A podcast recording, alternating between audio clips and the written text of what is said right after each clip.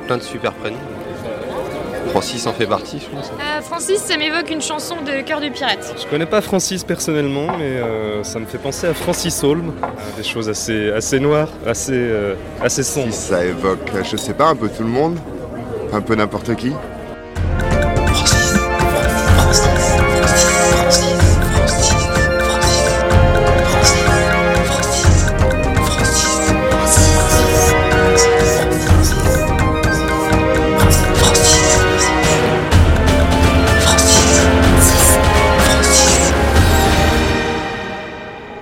Francis est une émission pluridisciplinaire avec pour seule contrainte de parler des Francis en long, en large et en... like a bomb exploding in reverse.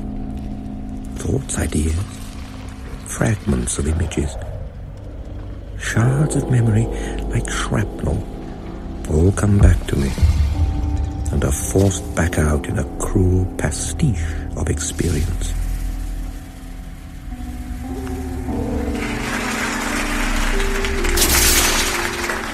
Ville de Paris a le très grand plaisir d'accueillir M. Francis Bacon à ce vernissage qui annonce l'exposition de son œuvre à Paris.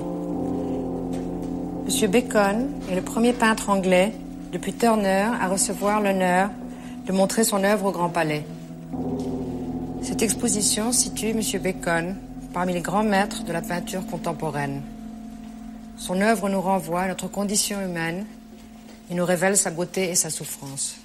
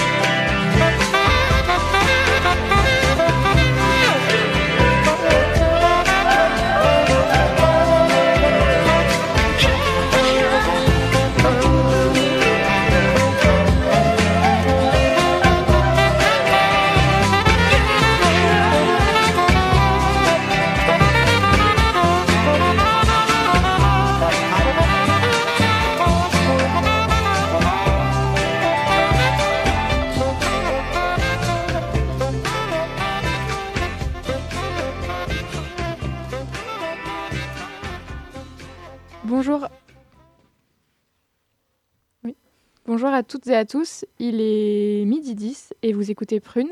Bienvenue dans Francis.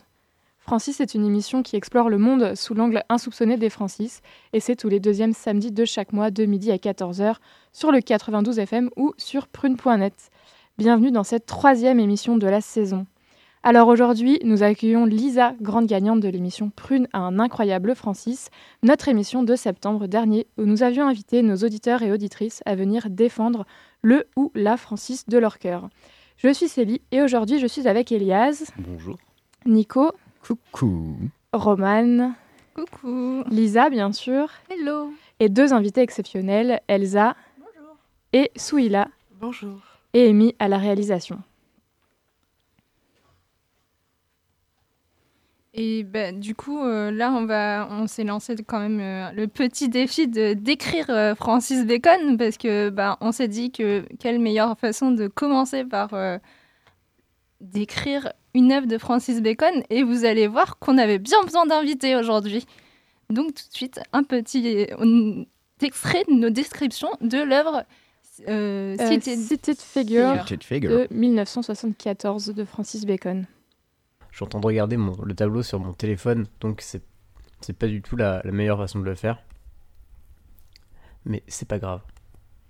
Alors, euh, je suis devant le tableau de Francis Bacon qu'il a appelé a Seated Figure, qui est euh, un tableau euh, assez gros.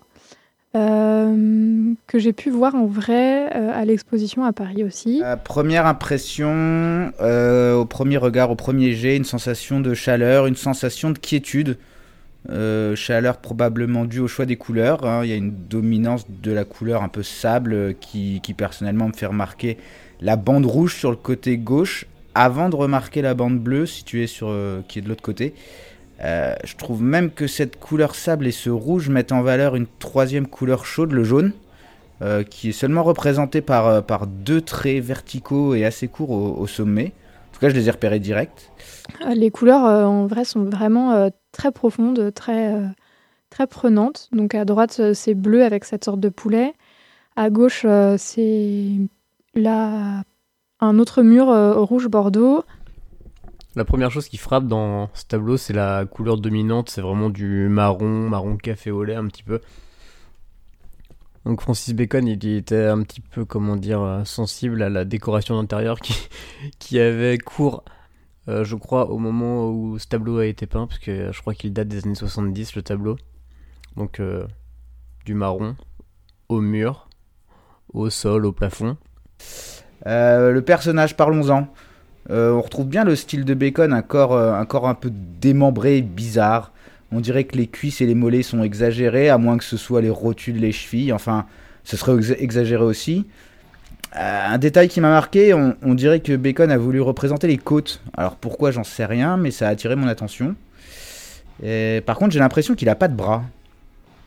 Il y a bien un coup de pinceau vert sur le haut du corps, mais j'ai du mal à voir un bras. Euh, le visage aussi est assez caractéristique de Bacon. On reconnaît un, un œil fermé, je devine une bouche à moitié ouverte. Et j'ai l'impression qu'il a voulu lui faire un gros nez. Et euh, ce corps beaucoup plus dessiné beaucoup plus clair, mais avec euh, une tête un peu dans, dans une fenêtre noire. Donc c'est compliqué de savoir si c'est pas un peu euh, qu'il est tourmenté ou que euh, commence à devenir un petit peu fou, à sombrer dans la folie. la quiétude, la quiétude par rapport à la posture du personnage central. Pour moi, il a l'air vraiment bien posé et détendu. Et puis cette, cette, personne, ce personnage assis sur une chaise assez mal installée au centre, euh, avec la tête dans une petite fenêtre. Donc les perspectives sont un petit peu difficiles à, décrire. Et euh, donc on voit euh, un homme assis sur une chaise, pas un petit peu, on a l'impression qu'il a des bras un peu mal placés. Et un personnage qui est peint dans les mêmes tons, marron, gris, avec un corps qui a l'air dessiné et représenté un petit peu d'un seul bloc et qui, a l'air d'avoir des bras et des jambes en fait qui se resserrent sur l'ensemble du, du, corps du personnage qui est assis sur une chaise qui bascule en arrière. dans une pose à la fois détendue euh, face à un tableau ou une fenêtre, ou on pourrait presque même croire que c'est un miroir, parce que face au personnage qui est donc assis sur cette chaise, il y a autre chose de dessiné, donc soit sur le tableau, soit qui apparaît à travers la fenêtre. Euh, je trouve que les formes euh, utilisées pour représenter la chaise appuient aussi l'effet de sérénité. Les pieds sont, courbes et le dossier ressemble pour moi à une sorte de ruban euh, souple, et, souple et soyeux. Pour revenir à la couleur, j'ai aussi remarqué le noir utilisé pour réaliser l'ombre. Une ombre qui est pour moi un peu dérangeante à cause des angles différents, notamment pour chaque pied de la chaise. Pour moi c'est une ombre un peu un peu fausse entre guillemets. Et le noir me perturbe aussi parce qu'il est utilisé sur le personnage, mais j'ai pas l'impression qu'il représente des ombres, plutôt des membres comme les hanches et, genre le pied droit, qui soit dit en passant serait complètement disproportionné par rapport au gauche. Le truc le plus bizarre de ce tableau, c'est le visage du personnage, parce qu'il a l'air euh, tout, tordu, et euh, comme s'il était peint en mouvement, en train de se tourner dans différentes directions, et de se, à la fois de se rentrer à l'intérieur de lui-même. Maintenant, voilà comment moi j'interprète euh, son œuvre. Pour moi, il y a une notion de contraste qui se dégage.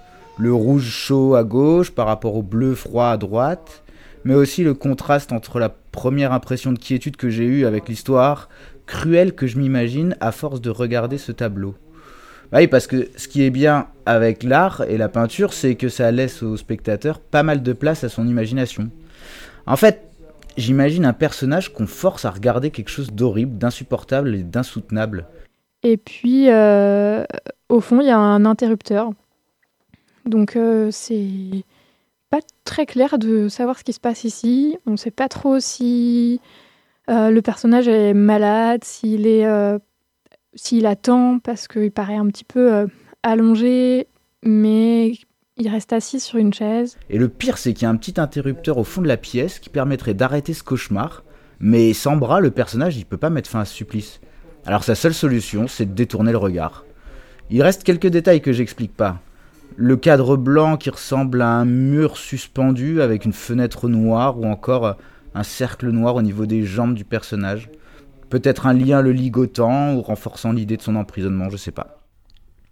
Voilà, c'est euh, c'est un côté un petit peu je pense que ça veut transmettre du, malaise, mais c'est pas, euh, c'est pas du tout un tableau qui est, repoussant à voir, je trouve. Ni trop, euh, ni trop, trop dérangeant finalement. Voilà, j'ai pas euh, beaucoup de choses à dire sur, ce, sur ce tableau. À part que, ben, un peu énigmatique cette, cette, figure à droite, mais en ayant vu le, les autres œuvres de Francis Bacon, on peut peut-être penser qu'il s'agit d'un corps, mais un peu difficile de savoir quelles sont les différentes parties du corps humain, en tout cas, sur, sur cette image.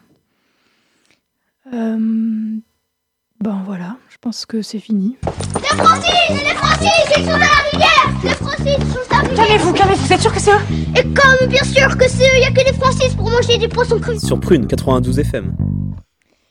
Alors, euh, après cette, euh, cette, description croisée de, l'œuvre de Francis Bacon, euh, on va passer un petit peu à des questions pour, pour Lisa. Mais en premier, euh, qu'est-ce que vous avez pensé de, de, ces, de ces, descriptions de, de Nico, Elias et, et moi-même, magnifiquement montées par Roman, merci beaucoup, euh, de, de, ce, de ce tableau Est-ce que certaines de nos analyses, euh, un petit peu de comptoir, sont... Qui est le meilleur élève? Alors, je pense que clairement, Nico est allé le plus loin. le coup de l'interrupteur qui ne peut pas atteindre sans ses bras, c'est... J'y avais pas pensé, mais ça se tient, tout à fait. Et alors sinon, euh, pense que j'imaginais des détails beaucoup, enfin des une description beaucoup plus crue.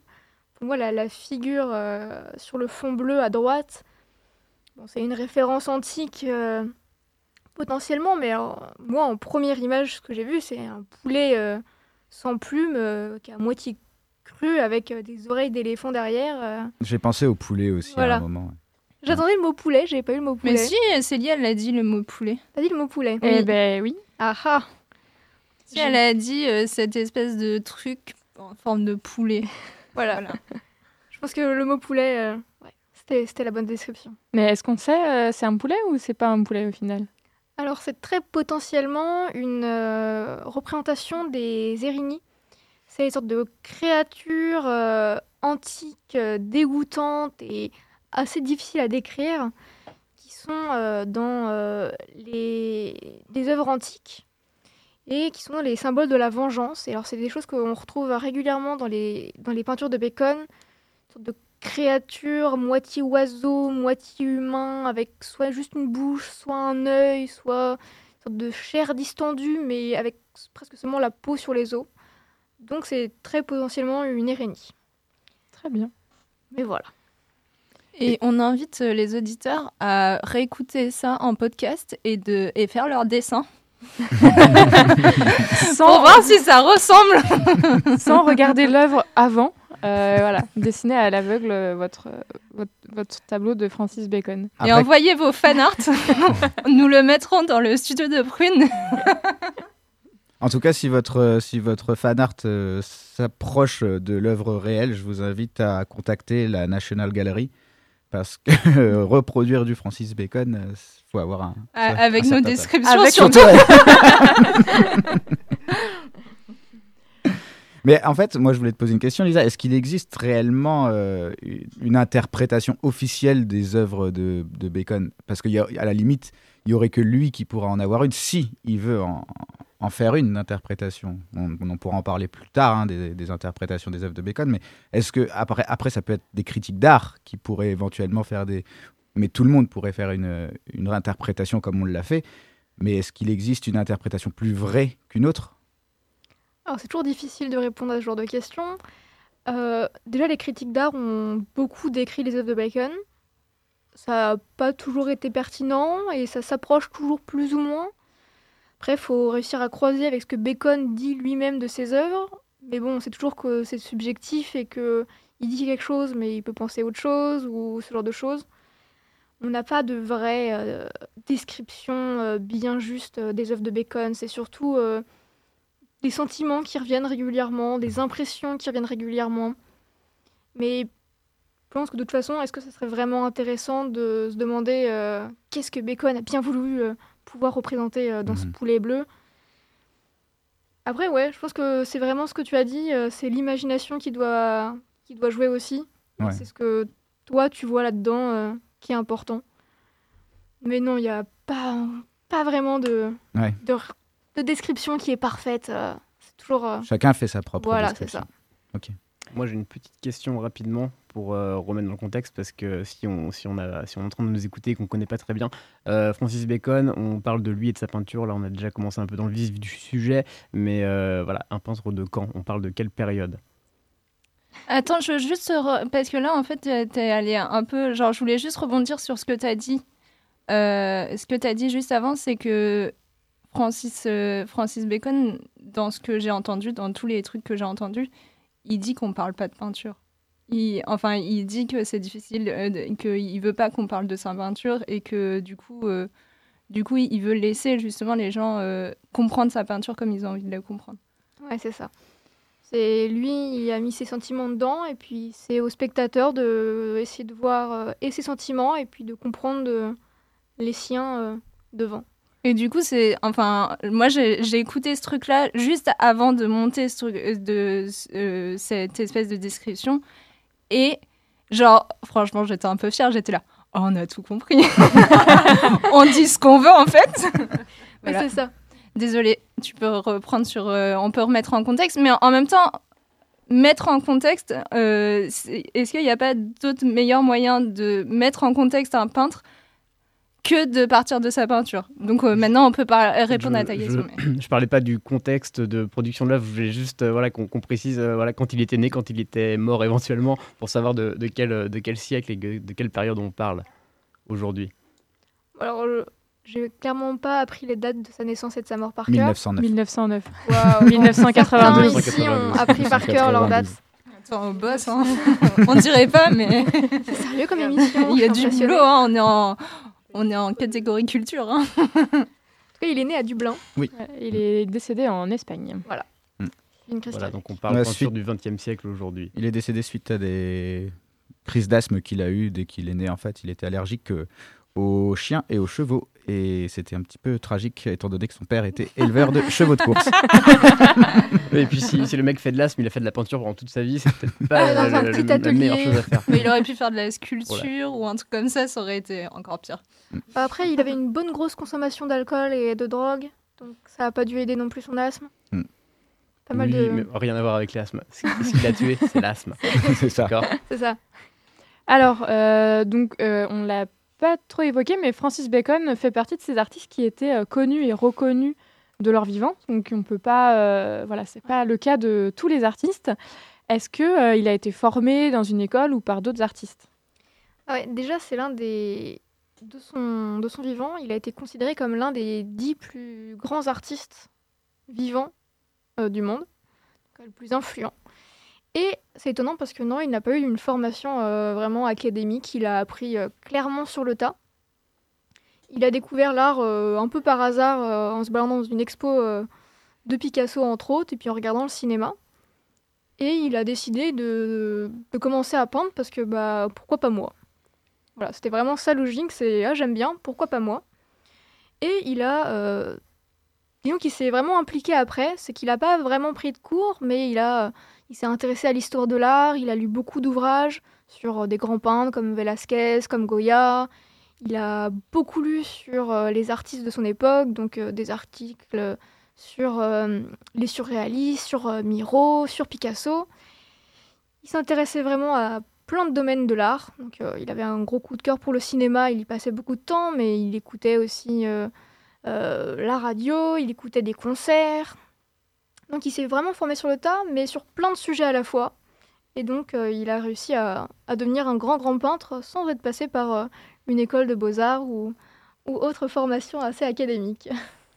Pour la petite anecdote, je crois qu'avant de commencer euh, à peindre, il était designer de meubles euh, à Londres. Ok. Ouais. Je crois que j'avais lu, oui, un truc comme ça de, de peintre d'intérieur ou de peintre de, de meubles, Ouais. hein, des choses comme ça. Ouais, c'est assez drôle parce qu'il y a beaucoup d'artistes qui ont commencé en, en faisant du dessin euh, industriel ou du dessin euh, de, de commande pour, euh, pour l'industrie du design ou, de la mode. Ouais, c'est. Bacon fait partie de cette lignée-là, comme Warhol par exemple. D'accord, très bien. Alors, toujours pour parler un peu de sa vie personnelle, pour celles et ceux qui ont un petit peu fouillé les tableaux de, Bacon et sa vie, c'était un artiste qui était ouvertement homosexuel. Est-ce que pour l'époque, euh, du coup, cette homosexualité a pas euh, justement a pas du tout bloqué le fait qu'il soit connu et reconnu et dont les tableaux se sont vendus euh, extrêmement cher Euh, Voilà, est-ce qu'il a été euh, accepté par sa famille? Est-ce qu'il a été accepté par euh, le milieu artistique? Et euh, voilà, est-ce que euh, cette homosexualité a joué sur, euh, sur sa renommée ou euh, en sa façon de peindre, on s'en doute un petit peu, euh, puisqu'il a beaucoup peint euh, son compagnon. Voilà, est-ce qu'il y a un rapport euh, justement? Est-ce que c'était pas plus difficile ou à cette époque-là, en tout cas, de voilà. Il a commencé à être connu à partir de la seconde moitié euh, du XXe siècle, donc surtout après-guerre. Et au final, il y a quand même une libération de, des mœurs à cette époque, donc ça a quand même pas mal aidé. Il faut voir aussi que le milieu euh, artistique a toujours été un peu hors norme, un peu, euh, un peu étrange. En plus, Bacon a vraiment des, des œuvres étranges. Il frayait avec un milieu euh, culturel assez euh, poussé, et donc c'était quelque chose de assez habituel. Après, pour le grand public, ça fait aussi partie, ce genre de choses, du mystère autour du peintre. Quoi. C'est, à l'époque, c'était Ah oui, Bacon, le, ses peintures sont assez étranges, euh, il a une vie un peu bizarre, il a des amis un peu étranges. Ça fait partie un peu de son, de son mythe. Mais ça n'a pas été un, un problème, euh, en tout cas euh, pour la vente de ses tableaux ou ce genre de choses. Ok, très bien, ben, merci. Alors, avant qu'on avance un petit peu, on a vu dans nos descriptions croisées ces, ces différences entre les couleurs. Elias l'a très bien montré avec le, le marron, très présent dans la description d'Elias. Et euh, y a euh, dans, dans ses œuvres, on voit souvent des décalages, euh, enfin, je sais pas comment on peut dire, quelque chose qui est très tranché entre des couleurs très vives, très tranchés pour le fond et, des, des corps, des, voilà, des corps humains qui sont plutôt dans des tons marron, clair, beige. Et donc il y a ce, ce décalage-là entre les couleurs, puis un décalage entre les formes, des traits ronds euh, pour euh, plutôt les humains, puis pour le fond c'est très, euh, très carré, très symétrique. Est-ce que est-ce que c'est des choses qui, pour avoir quelque chose de très dichotomique entre, voilà, pour séparer vraiment deux choses ou pas du tout? Alors, pour ce qui est des couleurs, c'est vrai que Bacon utilise des couleurs très franches. Parfois, c'est presque très choquant. On a des peintures avec un rose, mais c'est presque du rose Barbie, quoi. Il y a du orange euh, incroyablement vif, il y a du bleu. Euh, pour moi, c'est parce que Bacon représentait sa vision de la réalité. Et dans la réalité, il y a des couleurs qui sont franches, il y a des couleurs qui peuvent être joyeuses, il y a des couleurs qui peuvent être vives, et ça ne change rien pour lui à sa vision du monde. Et c'est pourquoi il y a des couleurs vraiment très très franches dans ses œuvres. Et aussi parce que euh, les couleurs franches sont pas toujours faciles à exploiter sur des grands formats. Euh, on... Disons qu'on connaît euh, Klee qui a des, des toiles entières de bleu. On a des, des toiles qui sont entièrement blanches. On a euh, euh, par exemple le peintre Francis Rothko. euh, Francis Rothko. Ouf, je suis prise par les Francis, quelle horreur. Euh, Rothko qui faisait des grands grands aplats de couleurs aussi. Donc c'est, euh, disons, des, des recherches artistiques qui sont faites au XXe siècle. Mais euh, pour Bacon, c'est- donc c'est pas ça qui l'importait, c'était plus, euh, voilà, c'était des couleurs qui apparaissaient logiquement dans, dans son esprit, ce qui peignait des, des sentiments et des impressions quand il lisait des livres ou quand il écoutait de la musique. Donc si dans la musique qu'il écoutait, il avait l'impression que le fond était rose bonbon, bah il allait juste peindre un fond rose bonbon. Et alors pour ce qui est des formes rondes et carrées, alors disons que la plupart des spécialistes et même Bacon étaient d'accord avec ce qu'il disait, c'est que le corps il est assez rond, il est tordu, il est saccadé, mais il est assez arrondi. Et le reste des lignes droites des œuvres de Bacon, c'est juste la preuve de d'un sentiment d'emprisonnement qui est omniprésent dans ses œuvres et dans sa vie. Donc parfois on a des peintures avec juste quatre traits très droits et au final c'est une cage. Et les grands portraits, enfin, les grands tableaux de Bacon où il y a des lignes droites, c'est simplement une impression de suffocation que le, peintre ressent et essaye de faire ressentir dans ses œuvres. Les personnages, ils sont enchaînés dans leur corps, qui se tordent, mais ils sont aussi bloqués dans l'œuvre et bloqués dans le cadre. C'est plus cette impression-là. Ben, merci euh, Lisa. Toi, tu parles de, de l'enfermement aussi, mais euh, toi, Célie, tu, tu revenais sur le, le fait qu'il y avait des fonds très colorés et des personnages qui sont, euh, qui sont en décalage avec ce fond, mais aussi c'est dans les thématiques de Francis Bacon, tu disais l'enfermement, mais aussi c'est la solitude beaucoup. Oui, c'est ça. Bah, c'est les deux qui vont ensemble, quoi. C'est... Ils sont enfermés en eux, ils sont enfermés avec euh, peu de choses qui rentrent. En général, les cages de Bacon, il n'y a rien qui sort, il n'y a rien qui rentre. Ou alors un petit bout de couleur, mais c'est limité. C'est une solitude qui est très forte. C'est une solitude que Bacon a toujours ressentie dans sa vie. Il était assez, euh, assez dépressif, voire très dépressif, et il répétait régulièrement qu'il était seul, que les gens autour de lui mouraient, que personne ne pouvait vraiment le comprendre. Et donc il se sentait vraiment emprisonné, et aussi dans son corps qu'il n'aimait pas vraiment. Donc il y avait une, impress- une impression de solitude euh, physique, mentale, qui bien sûr se ressent ensuite euh, dans ses œuvres. Moi, ce que je trouve aussi assez fou, c'est que hum, il y a une espèce de, contraste un peu entre euh, ce, côté dépressif, ces côtés de cage, d'enfermement, etc. Et euh, Célie, tu l'avais dit, il y a aussi un peu la rondeur des corps.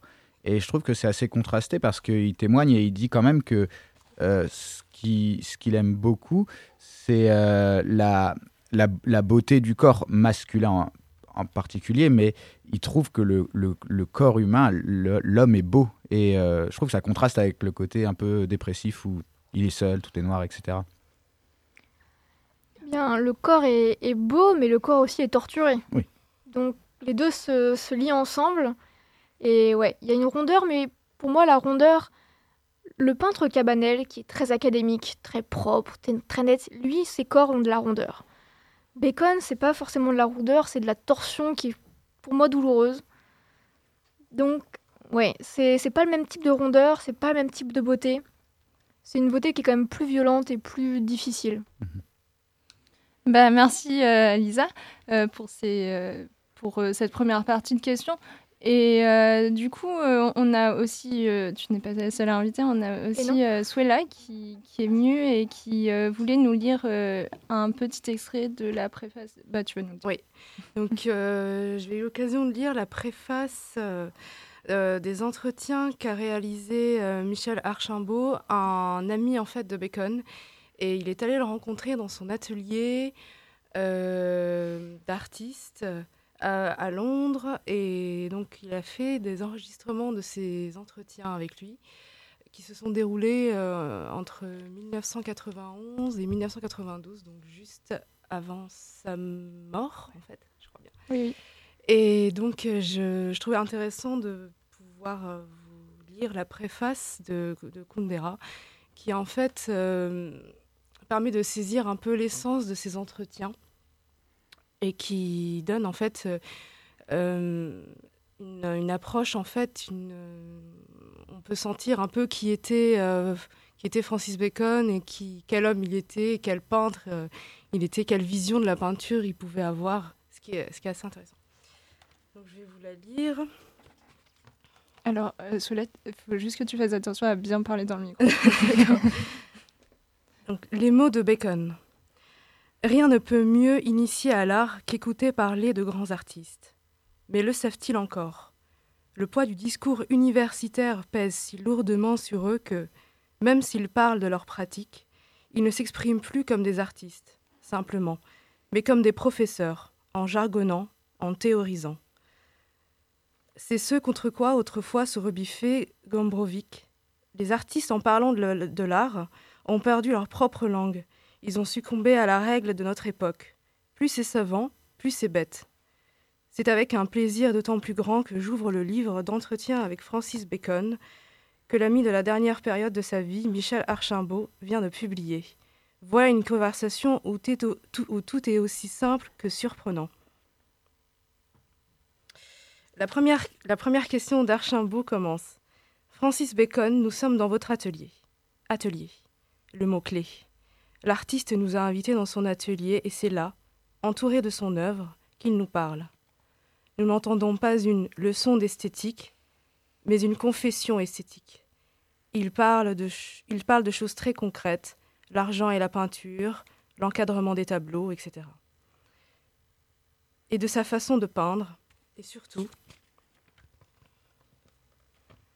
d'autres artistes, peintres, musiciens, écrivains, traitant quelques-uns avec admiration, Picasso en premier lieu, Cimabue, Rembrandt, Géricault, Van Gogh, Seurat, Shakespeare, Balzac, d'autres avec des critiques très franches. Il est souvent injuste? Bien sûr, et il ne, le- nie pas. Je sais que beaucoup de gens pardon, je sais que beaucoup de gens réellement compétents en peinture aiment énormément Paul Klee, mais il ne me dit rien à moi. Ou encore, le côté mystique de William Black ne me, dé- me déplaît énormément. Ou bien cette belle remarque d'actualité, tout le monde aime Vermeer, sauf moi. L'esthétique personnelle de tout artiste se forme en opposition à d'autres esthétiques. En parlant des autres avec éloge ou réserve, l'artiste s'explique lui-même. Il explique la situation présente de l'art, la richesse des possibilités esthétiques auxquelles il réagit. Si Bacon dit ne pas aimer Beckett, cela ne rend pas Beckett moins grand, mais nous fait comprendre magnifiquement le grand Bacon. À propos, pourquoi cette réserve à l'égard de Beckett? C'est que ce rapprochement s'impose trop et que Bacon a horreur d'être classé.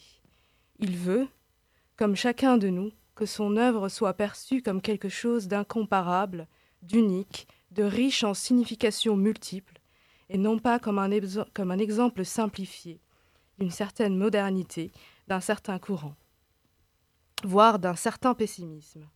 Pour chasser, il veut brouiller les pistes. Tous les artistes le font pour ne pas se laisser attraper et momifier de leur vivant. Qui sont les peintres contemporains importants pour vous? Après Picasso, je ne sais pas trop. Warhol? Pour moi, il n'est pas important. Et un peu plus loin, c'est avec c'est vrai qu'aujourd'hui, je n'admire personne, que je trouve que les jeunes ne sont pas très valables, que nulle part dans le monde, que ce soit en France ou aux États-Unis, il n'y a rien de bien intéressant. Aucun mépris dans ces mots, seulement de la mélancolie. Car il est seul, Bacon, et il le sait. Isolé non seulement de ses contemporains, qui ne lui paraissent pas valables, mais aussi de ses successeurs, car l'avenir de la peinture ne semble pas l'enchanter. Mais assez. Je voulais seulement dire que ce petit livre est une merveille qui fera un immense plaisir aux amateurs d'art moderne, s'il y a encore à cette époque de restauration de velours généralisée. S'il y en a encore.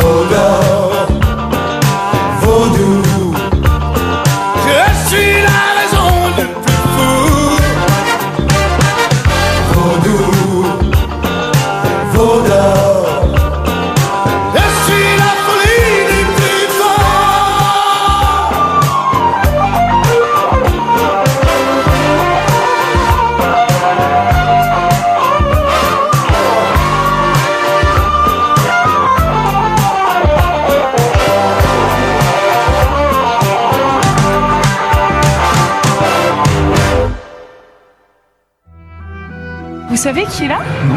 C'est Francis. C'est vrai C'est pas possible Non, vous plaisantez Attendez, j'y vais alors C'est quand même assez extraordinaire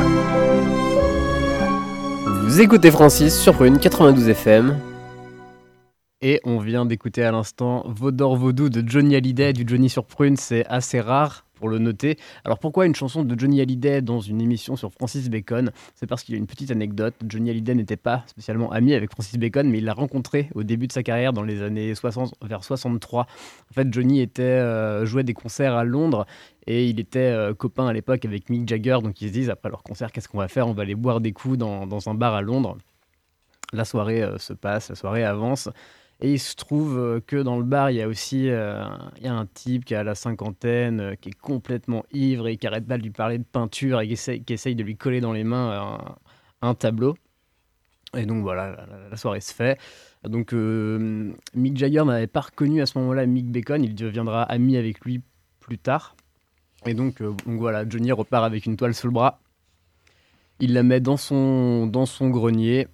Les années passent, les années passent. Dans les années 80, Johnny déménage et euh, il y avait un photographe qui était avec eux à la soirée qui fait Mais tu te rappelles de cette soirée en 63 à Londres avec Mick Jagger? Il y, avait un mec euh, qui était complètement ivre et qui avait été super chiant, qui t'a- qui t'avait forcé à partir avec une peinture. En fait, c'est ce, peintre-là, Francis Bacon, dont les toiles se vendent à à plusieurs millions. Et Johnny euh, de répondre Ah, bah moi je l'ai sûrement balancé dans le déménagement. voilà. Ah, c'est dommage, c'est pas dans l'héritage pour. euh, C'est pas dans l'héritage, non, et puis euh, ça a passé des, des années au grenier. Voilà. Bah, très bien. Bah, alors du coup, euh, pour les toiles qui sont encore là et qui sont restées, qui n'ont pas été balancées pendant des déménagements, euh, une exposition à Paris euh, sur, euh, qui s'appelle Francis Bacon en toutes lettres est encore euh, au centre Pompidou jusqu'au 20 janvier. Donc si vous avez euh, l'occasion d'être à Paris ou euh, d'aller y faire un tour, n'hésitez pas euh, à aller euh, voir en vrai euh, les toiles dont on vous parle ici. Alors, cette exposition, elle met en relation des extraits d'œuvres littéraires de la bibliothèque personnelle de Bacon, qui sont lus en français et en anglais, avec des tableaux de l'artiste. Alors, pour euh, celles qui sont allées voir cette expo, euh, qu'est-ce que qu'est-ce que vous en avez pensé? Quelles œuvres présentées vous ont le plus marqué? Est-ce que vous pensez que l'angle qui a été choisi pour présenter ces œuvres de Bacon euh, a été euh, utile, euh, pertinent. Voilà. Est-ce que euh, le lien avec la littérature euh, est euh, aussi fortement présent euh, dans les œuvres que, euh, que euh, ce qui a voulu été- être montré? Juste, euh, juste pour les auditeurs, euh, que ce soit clair, pour euh, qui a vu euh, l'exposition Ah oui. Euh, alors, euh, Lisette a été voir l'exposition. C'est ça. Euh, Souilette Oui. a aussi été. Ouais, ouais, je- et Romane, euh, Romane, tu as été aussi. C'est pour ça qu'elle est accordée au féminin. C'est pour ça que. Ouais, T'avais ça parce que Et toi gars- aussi, Céline, Et moi tu aussi, j'y suis allée. Bah oui, du coup, j'accorde tout au féminin parce qu'il y a que. euh, Il y a voilà, que a- nous qui bossons. Il y a que nous qui, qui bossons vraiment. Quoi. On, a été, on a été à Paris voir l'expo. Voilà. Écoute, Soya, si tu veux commencer peut-être? Oh, ouais, Bah, je, je sais pas trop. euh, donc ça, ça remonte, hein, c'était en septembre déjà, mais euh, euh, alors oui, c'est vrai qu'il y a une, euh, il y a une partie, euh, il y a des textes qui sont qui sont présentés aussi euh, pendant cette exposition. Mais en fait, moi, je me suis vraiment concentrée que sur la peinture parce qu'il y a tellement de, enfin, c'est tellement monumental. C'est des très grands formats. On est on, est, on, est, on, est, on est vraiment plongé dans un univers déjà tellement fort, je trouve, que j'ai pas pu aller explorer non plus euh, l'aspect ou l'interprétation possible littéraire qu'il pouvait y avoir ou qu'on pouvait en faire. Euh, je l'ai plutôt fait, on va dire, euh, de mon côté ici, mais en- et encore que, enfin, pas tellement, mais j'essaie de le faire, mais je, j'arrive- moi, j'arrive pas tellement non plus à trouver de d'entrée un peu littéraire dans ses œuvres. Et bien qu'il y en ait une, puisqu'il est un- très influencé notamment par Shakespeare, Entre autres, ouais. les Grecs aussi. Et, euh, et les, les- il aimait aussi, euh, enfin, il lisait beaucoup aussi les, les écrivains français, les poètes aussi, anglais. euh, enfin, Oui, T.S. Eliot, entre, Mm. par exemple, Nietzsche. ouais. Beaucoup d'auteurs très différents. euh. Et euh, il, lisait en français d'ailleurs, il faut le dire. Euh, donc il essayait de lire euh, Proust en français. euh, C'est, je trouve que c'est. Il disait qu'il y avait euh, que c'était très compliqué en fait de de lire un, un auteur, un auteur euh, que ce soit un auteur français, en fait, traduit en anglais. Pour lui, la traduction, c'est une transcription qui est presque impossible et qu'on perd en fait toute la richesse euh, euh, de l'œuvre. Donc euh, voilà. Mais en tout cas, euh, pour la peinture, euh, j'ai été, euh, j'ai été frappée par la couleur, par la précision euh, du dessin qu'il y a chez lui et euh, le contraste, ce qu'on a dit tout à l'heure, c'est-à-dire euh, un espace très géométrique, une précision presque mathématique et un corps qui, qui est en décomposition. euh, euh, et ces couleurs, voilà, c'est surtout les, les couleurs qui restent, qui sont très percutantes et très, en- enfin, c'est un univers assez angoissant, voilà. Donc il y a des il y a aussi beaucoup de portraits, voilà, qui m'ont, des portraits des très grands formats, donc on est très, voilà. Merci. Il y a beaucoup d'œuvres. C'est, Il y en a beaucoup, ouais. Ouais. C'est euh, conséquent. Ouais, ok. Ouais, La richesse de Pompidou en général, c'est que ils ont la réputation et les moyens d'amener de grandes œuvres et beaucoup d'un peu partout dans le monde. Parce qu'il n'y a pas tant de bacon que ça en France dans les collections publiques, donc il fallait faire des contacts avec des collectionneurs de privés, avec des musées américains, anglais. Donc la richesse de Pompidou, ouais, c'est ça aussi, c'est de pouvoir réussir à, à amener pour ces expositions euh, beaucoup d'œuvres de très belle qualité. Bah, moi, j'ai pas trouvé. Enfin, en gros, j'ai trouvé que c'était c'était assez. euh, Enfin, qu'il y avait beaucoup d'œuvres. Enfin, j'ai pas eu l'impression qu'il y en avait beaucoup, tu- vois. C'était pas de la Elles sont grandes en surcharge. fait. Voilà, c'est juste qu'elles sont très très grandes et donc est-ce que euh, justement cette impression qu'il y en a beaucoup, c'est pas parce qu'elles sont très grandes et que mais je pense qu'en soi il y en a pas euh, un- numériquement il y en a pas beaucoup beaucoup. Il n'y en a pas numériquement, mais euh, comme c'est des œuvres qui sont assez lourdes, euh, je trouve, mentalement à regarder et, et essayer de comprendre ou même ressentir, s'il y en avait beaucoup numériquement, ça deviendrait vraiment compliqué à supporter, euh, je pense. Donc, euh, pour moi, c'était le bon nombre. euh, Ah oui, bon oui, ça m'a pas du tout manqué. C'est juste que en termes numériques, pour moi, beaucoup c'est pas ça, mais du coup, c'était Oui. pas surchargé. C'était moi, c'est un des trucs que j'ai bien aimé dans l'exposition, c'est qu'il n'y avait pas plein de tableaux, plein, plein, plein, et que c'était un peu. Il y a trop d'informations Ouais, en une seule fois. Déjà, là, ça faisait beaucoup d'informations entre toutes les, ces couleurs, euh, ces, ces corps, enfin tout ce que tu disais, euh, celui-là. Donc, on en a pris quand même plein les yeux. Donc, je pense que c'était le, le, le- ouais, le nombre qui était bien. euh, la, voilà, le- la déambulation, elle se faisait, euh, elle Et se les faisait bien. pause euh, dans des sortes de petites euh, caches euh, où euh, il y avait euh, la lecture des textes. Donc c'était des, espaces séparés euh, du reste de la foule, des spectateurs et enfin, des, visiteurs et puis et des tableaux, sur de, de petits îlots de calme où on pouvait s'asseoir et écouter les textes lus pour bien s'impliquer et se, se mettre dans le bain aussi. c'était un bon point ça aussi. Pour moi, je me préciser, suis- simplement, quand vous parlez de grand format, on parle de, de combien en, en mètres, par exemple, euh, des- les toiles C'est quoi C'est un mètre, deux mètres, trois On est mètres plus de dans les 2 mètres, 2 D'accord. mètres 5 Ouais, pour les on est grands. sur la taille d'un grand lit. D'accord. Analogie intéressante. Mais je crois qu'il voulait aussi, euh, il faisait des grandes œuvres aussi un peu pour représenter vraiment le personnage quasiment à l'échelle hu- humaine, Ouais. quoi, à l'échelle un pour un quasiment. C'est Pour Presque ça aussi. taille réelle, ouais. Ouais, presque taille réelle. Mais à côté de ça, il y a des tout petits euh, portraits euh, de, des visages, en fait. Et c'est vraiment tout pas petit. c'est des petits formats, mais les têtes sont pas forcément réduites et au final elles sont toujours Ah oui. plus ou moins à la même taille euh, Mmh, en vrai. réalité quoi. Et du coup, euh, pour revenir sur l'exposition, euh, je vais te donner mon avis. Nous t'écoutons. Euh, moi, j'ai fait le contraire de Swella. c'est que je me suis. ben, En fait, euh, il y avait trop de monde et j'aime pas quand il y a trop de gens autour de moi.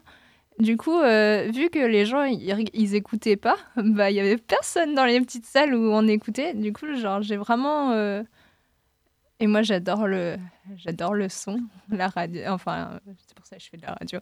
Euh, et du coup, du coup, je suis plus sensible aux beaux textes qui sont super bien dits et on, on entendra tout à l'heure un peu dans vous verrez vous, on entendra quelques textes du coup qui sont super bien dits et euh, en tout épu- très épuré parce que en fait euh, en fait bah il y a juste un comédien qui parle euh, aussi il y avait en français en anglais il y a certains trucs où genre j'écoute en français en anglais parce que j'ai- ça je trouvais ça vraiment intéressant d'entendre ce truc là et de sortir et de regarder l'œuvre après l'exposition, genre vraiment, ça m'a.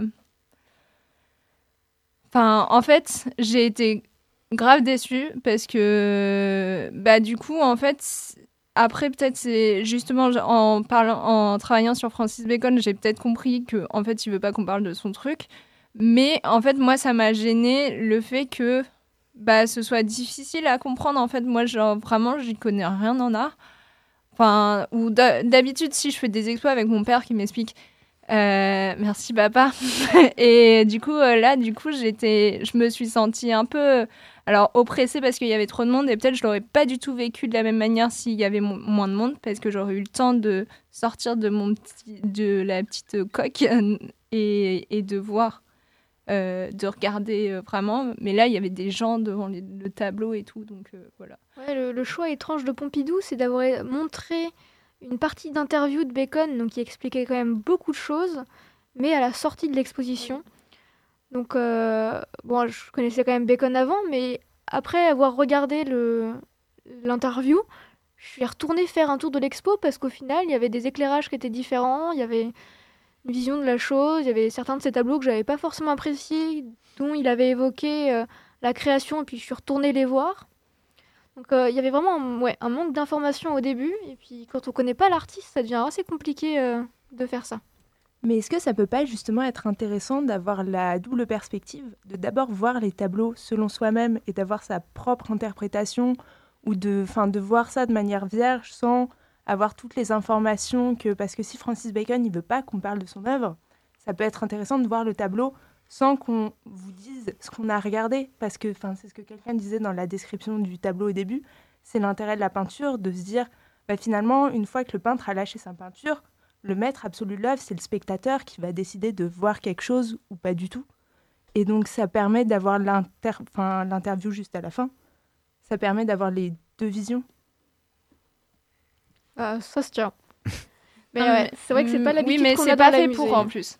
Enfin, en vrai, je suis désolée, mais si c'était le but était qu'on revisite l'exposition après, bah alors dans ce cas-là, faut faire en sorte qu'on puisse revisiter l'exposition après, parce que là, du coup, enfin, enfin, en tout cas, comment l'exposition est faite, c'est pas fait pour quoi. Non, je me suis sentie comme un saumon remontant de force euh, la foule de personnes. C'est pas, c'est pas le but de refaire voir l'exposition. Donc la critique, en gros, pour vous, le point négatif, si je comprends bien, c'était le parti pris de curation qui fait que c'est pas assez facilement accessible si on ne mm. connaît pas un petit peu Bacon au départ. Oui, mais après, c'est, enfin, c'est moi comment je l'ai ressenti. Mais est-ce que c'était pas un peu fait exprès en fait? Est-ce que si Bacon ne voulait pas qu'on justement qu'on interprète, enfin qu'on donne des interprétations toutes faites de ses œuvres, est-ce que c'était pas justement pour forcer le spectateur à se faire sa, comme tu le disais, à se faire sa propre interprétation euh? Bah, il limite la jauge dans ce cas-là. Hein. Pour moi, le, vrai problème de l'exposition, ça a été euh, euh, l'épuration de certaines choses. Euh, j'invite les gens à aller regarder des photographies de, de l'atelier de Bacon. Si un jour votre colloque, vos parents ou votre famille vous dit que votre chambre est en bordel, non, vous êtes propre et rangé. Lui, il était bordélique. Et alors, dans les petites salles où il y avait la lecture des textes, il y avait certains de ses ouvrages, de ses livres à lui, donc qu'il avait dans son atelier, qui étaient accrochés au mur dans une petite cage en verre bien protégée, euh, telle une sorte d'icône religieuse euh, sur lequel il fallait se mettre devant et, regarder religieusement. Et donc Bacon, lui, il n'avait pas du tout cette image de ses livres. C'était des porteurs d'un sens, mais il déchirait des pages, il mettait de la peinture dessus, il le balançait dans un coin, il marchait dessus, il les reprenait, il les relisait, il les rebalançait. Pour moi, c'était ça le vrai problème de l'expo. Mais euh, après, ouais, le fait de d'avoir des informations avant ou après, c'est un parti pris qui se tient dans tous les cas et ça dépend après ce que tu cherches dans une exposition aussi euh, quand tu vas la voir. Après, du coup, je conseille aux gens qui veulent aller la voir parce que ça vaut le coup quand même. Et de d'écouter les podcasts euh, qui sont sur le truc du musée Pompidou parce qu'en vrai bah du coup moi je les ai écoutés là et en fait c'est bien moi je les ai écoutés pendant pendant le l'exposition. Donc je prenais le temps de regarder l'œuvre avant et ensuite j'écoutais c'était vraiment pas très long, hein, c'est 3-4 minutes en général de, du, commissaire d'exposition qui parle un petit peu de, voilà, de, de l'inspiration et euh, du lien principal entre euh, justement ce, euh, la littérature et les œuvres et euh, donne quelques clés aussi enfin pas toutes les œuvres, hein, on n'a pas euh, un texte sur chacune, mais ça donne des clés pour comprendre euh, deux, trois choses, qu'il y a beaucoup de, euh, de rapports, enfin on voit beaucoup de choses qui sont inspirées de, de certains mythes, de faits historiques ou d'histoires que moi personnellement j'avais pas du tout, voilà, que je connaissais pas du tout. Et donc lire avec, juste on nous explique donc l'inspiration principale qui est quand même dans le titre, c'est euh, ça et, et on vous explique un tout petit peu ce, voilà, ce dont il s'agit. Pour moi, c'est pas forcément euh, interpréter l'œuvre et nous dire ce qu'on doit voir, mais juste euh, bah, expliciter le titre, juste nous dire bah en fait c'est le mythe de de ci ou de ça et de nous dire ok il se passe à peu près ça donc après faites-vous votre propre idée donc c'est pas forcément pour moi ce qui manquait c'était pas forcément une interprétation de savoir ce qu'on devait y voir mais euh, des clés pour se faire sa propre idée. Et là euh, en, allant voir l'expo sans euh, écouter ce- ces toutes petites capsules c'était plus compliqué j'ai trouvé que avec. Parce Bacon avait quand même une culture très riche qui met aussi dans ses tableaux et quand on n'a pas les codes, et clairement je pense que personne autour de, cette table ne les a tous, à moins que vous lisez à peu près 200 livres par jour et que vous écoutiez tout le temps, euh, tout le temps la radio, allez au cinéma et, et lisez des, livres d'exposition ou des poèmes. Mais ouais, avoir des informations sur, euh, sur ce qu'il a inspiré, c'est, ça pouvait être vraiment euh, essentiel. Et j'ai une question, est-ce hum, est-ce qu'il y avait une lecture par œuvre? Ou est-ce qu'il y avait des œuvres qui étaient exposées, des peintures qui étaient exposées sans, sans euh, livre associé ou sans extrait associé? Bah alors, c'était plus des œuvres qui se retrouvaient dans plusieurs de ces grandes thématiques de travail. Et de ces thématiques de travail, il y avait un ou deux tableaux représentatifs. Par exemple, il a été très inspiré par un livre sur la tauromachie, et, euh, dont il connaissait l'auteur. Et il a aussi beaucoup travaillé sur le- la représentation de la tauromachie. Donc, il y avait des œuvres de tauromachie, parce que c'est une de ses grandes périodes, et un texte qu'il a inspiré et qu'il a inspiré dans les deux sens parce qu'il connaissait l'auteur. Donc c'était vraiment ce- cette double lecture de ce- il a été inspiré et ça a inspiré ses œuvres, mais plus dans les thématiques. Ok. Celui-là, toi, tu es allé la voir aussi? Oui. Ouais. Ah oui, c'est vrai, j'en ai parlé. J'ai donné Non, mon mais je me. Il a rien écouté, Non, mais c'est pas ça, mais je me disais, parce que j'ai cru que tu voulais intervenir plusieurs fois, je me disais, mais, mais elle aussi, elle était allée la voir, c'est pour ça. Non, non, je l'ai- ouais, je- j'ai- parlé au début. Oui, c'est vrai. Et n'oublions pas que la tauromachie a aussi euh, inspiré Francis Cabrel pour son corrida. Et euh, donc en parlant d'inspiration, est-ce que euh, ces sources d'inspiration à, à Francis Bacon ont beaucoup changé à travers le temps? Et euh, donc par exemple, est-ce qu'il va traiter la même thématique d'une façon différente au début ou à la fin euh, de, euh, de son œuvre? Ou euh, est-ce qu'il va euh, renouveler ses sources d'inspiration au fur et à mesure euh, de, de sa vie? Bacon lisait et relisait euh, les livres qu'il aimait particulièrement. Donc il y a beaucoup de thèmes qui reviennent régulièrement. Après, c'est traité différemment. En général, les artistes euh, prennent un thème quand ils sont jeunes, le voient plus du tout quand ils vieillissent, et puis une fois qu'ils sont vieux, ils disent Ah, mais ce thème-là, euh, il m'a marqué, et puis je vais le refaire. Parce que déjà, ils se sentent plus légitimes de faire ce qu'ils veulent, ils sont plus libres. Mais comme, il n'a pas eu de formation académique, il a eu quand même des, disons, euh, il s'est senti un peu oppressé par le monde de l'art qu'il connaissait pas au début. Et quand il créait ses premières œuvres, il n'était pas toujours très franc avec lui-même. Et quand il était euh, déjà plus vieux, et alors euh, parmi les dix plus grands artistes vivants du monde, il savait très bien qu'il pouvait faire ce qu'il voulait et que les gens allaient arrêter de l'embêter. Et donc il a repris des thèmes qu'il avait déjà faits, parce qu'il se savait plus légitime pour les faire. Et puis qu'avec euh, 40 ans d'écart, bah, sa vision des choses avait aussi changé. Donc ça peut être techniquement le même thème, mais c'est jamais le même traitement.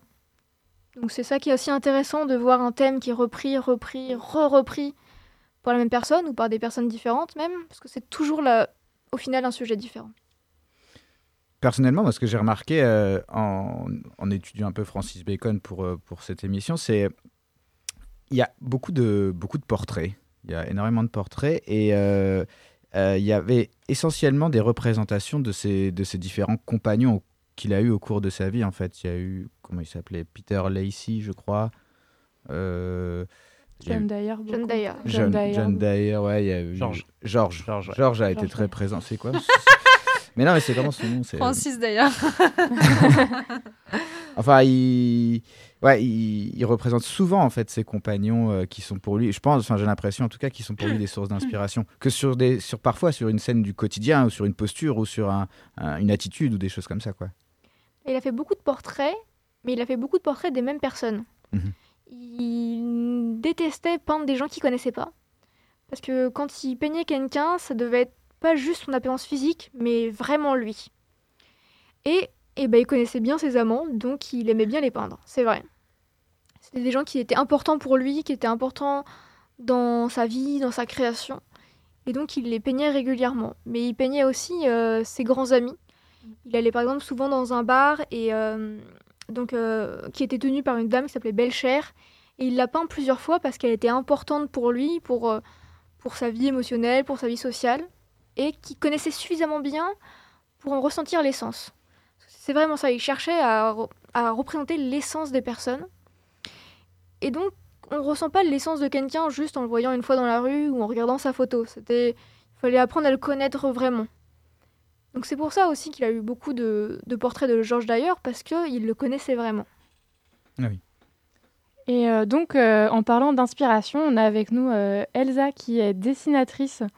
Euh, voilà, donc est-ce que euh, peux nous parler un peu de euh, tes sources d'inspiration, puis peut-être avant de nous décrire, comme nous on a fait avec le tableau de, de Bacon, euh, ce que tu dessines un petit peu ou pas du tout Je sais que c'est compliqué. Euh, bah, c'est sûr que d'écrire son, son propre travail, mais c'est intéressant. Après, le principe, c'est que, enfin, moi, je considère que mon travail est assez varié, enfin que, après, c'est mon point de vue sur mon travail, donc, euh, que je fais des choses assez différentes, mais ce que euh, je fais des choses très différentes de Francis Baker, c'est beaucoup plus illustratif. Et euh, ce que j'essaye de faire quand je fais un dessin, ce qui m'intéresse, c'est de représenter une histoire, de qu'on voit une image et qu'on ait envie de. C'est quelque chose que j'aime bien quand je vois des tableaux ou des illustrations. C'est cette frustration de se dire, bah là j'ai un moment donné, mais j'ai envie de savoir ce qui s'est passé avant pour arriver à cette situation et ce qui va se passer après. Et c'est ce que j'essaye de, de donner dans, dans mes dessins. Donc, euh, euh, ouais, je dirais que ce serait la meilleure description pour mon travail euh, à ce moment-là. Et tu avais posé une autre question avant que j'ai oubliée. Euh, bah, voilà, qu'est-ce que c'est tes sources d'inspiration? Par quoi, par, par quoi t'es inspiré quand tu, quand tu dessines? Bah, de manière absolue et générale, je dirais que je suis inspirée par ma vie euh, et tout ce que j'ai vécu avant, puisque enfin, le principe de, de l'art ou de la création, c'est que on va retranscrire ce qu'on a vécu et ce qu'on a observé en le faisant passer par nous-mêmes. Donc c'est euh, c'est la transformation. Et euh, du coup, mon inspiration, ce serait bah, tout ce qui m'a construit pendant ma jeunesse. J'ai beaucoup lu et j'aime beaucoup les contes. Et euh, mes parents m'ont beaucoup lu d'histoires quand j'étais petite. Et je pense que ça ressort beaucoup. Et il y a aussi euh, tous les, euh, les paysages de vacances. Pour des raisons familiales, j'ai beaucoup été en Ardèche et en Suède. Et je pense que c'est ça qui va se retranscrire dans ce que je fais. Les histoires qu'on m'a lues quand j'étais jeune et les paysages ardéchois et les paysages suédois. D'accord, très bien. Et euh, donc, euh, on parle quand même pas mal de Francis Bacon aujourd'hui. Est-ce que euh, tu connais beaucoup, un petit peu, ou tu as étudié? Je sais pas, je pense que tu as peut-être été faire des études pour Alors en fait, je le connais assez peu. Euh, d'abord, quand euh, c'est Lisa qui m'a d'abord parlé de, de cette émission Francis. Et euh, quand elle m'a dit Francis Bacon, ça a sonné comme tiens, c'est un nom que je connais, mais alors aucune idée. Et puis après, euh, j'ai été voir et je suis tombée sur l'image du pape, qui euh, enfin le tableau avec un pape euh, qui a une comment ça s'appelle une robe violette et un visage très absent, trop absent du tableau. Et là, je me suis dit oui, je sais qui c'est, Mais sinon, c'est quelqu'un que je, à part- je crois que je connaissais à peu près que ce tableau-là. Donc c'est intéressant parce que je découvre genre un nouvel auteur que je connaissais à moitié, mais pas complètement. C'est vraiment rigolo comme découverte, comme ça, euh, petit à petit, il apparaît de plus en plus.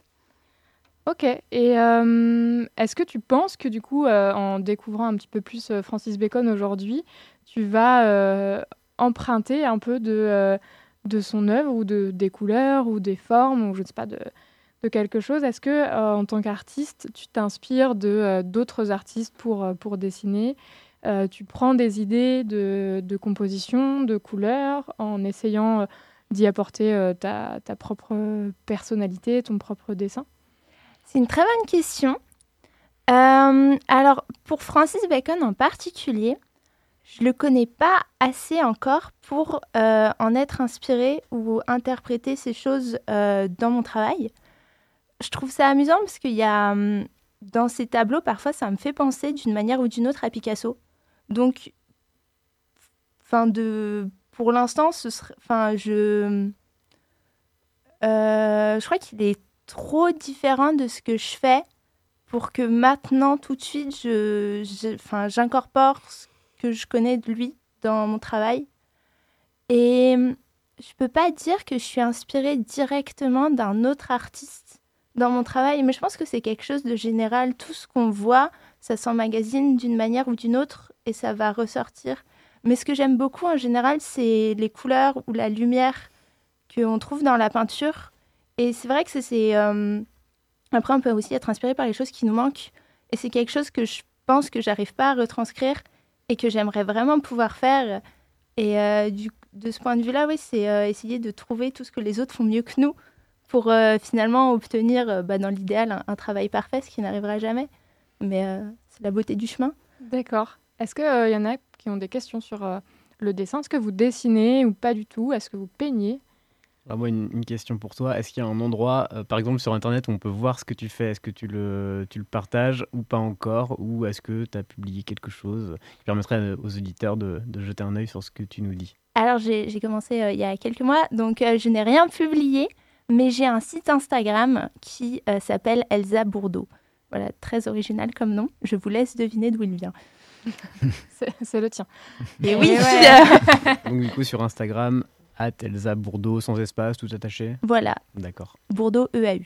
On mettra dans la description. je le fais jamais, hein, clairement. Euh, pour revenir à ce que tu dis, Célie, euh, non, moi, la- le dessin et l'art, on n'est pas très d'accord, on n'est pas très amis. euh. je me suis déjà essayé. et J'ai eu juste une fois un cours où j'ai nous- appris à faire un éléphant de dos, c'est tout ce que Tu je sais. nous partager euh, ça, on mettra sur Facebook. Je vous ferai mon éléphant de dos. euh. Bah, on peut parler d'Elias et son art sur Paint. vrai. Oui, moi j'utilise euh, les médiums euh, plutôt euh, technologiques mis à par des entreprises telles que Microsoft et son, et son, comment, son logiciel de dessin Microsoft Paint de nombreuses années déjà. Mais euh, J'ai exposé une fois à Pioche.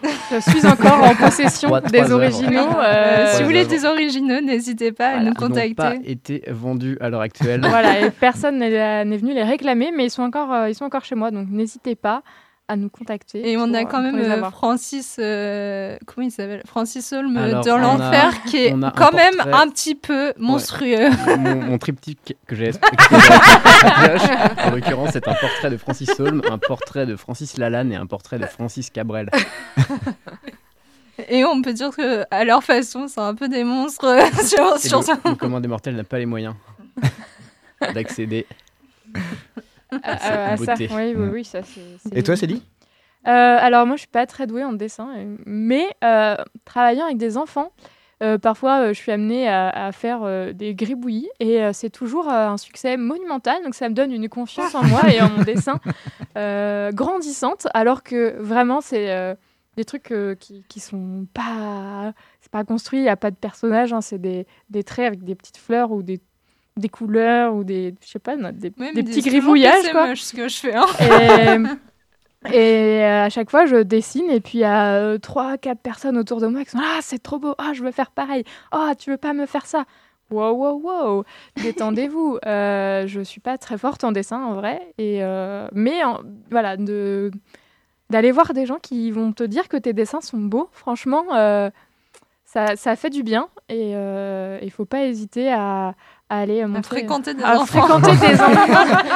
C'est Non. ne pas sortir cette phrase de son contexte, s'il vous plaît. Euh, voilà, donc euh, voilà, n'hésitez pas. À... Moi, c'est totalement l'inverse. J'ai beau avoir un master en histoire de l'art, à chaque fois qu'on fait un Pictionary avec des amis, c'est une humiliation répétée et quotidienne. Parce qu'on en fait souvent, parce que j'ai des amis qui adorent dessiner. Et il se trouve que quand je dessine un chat, on me dit c'est une chèvre. C'est un peu vexant. Ça au moins, c'est un animal. Déjà, on part sur l'animal. Ouais, hein.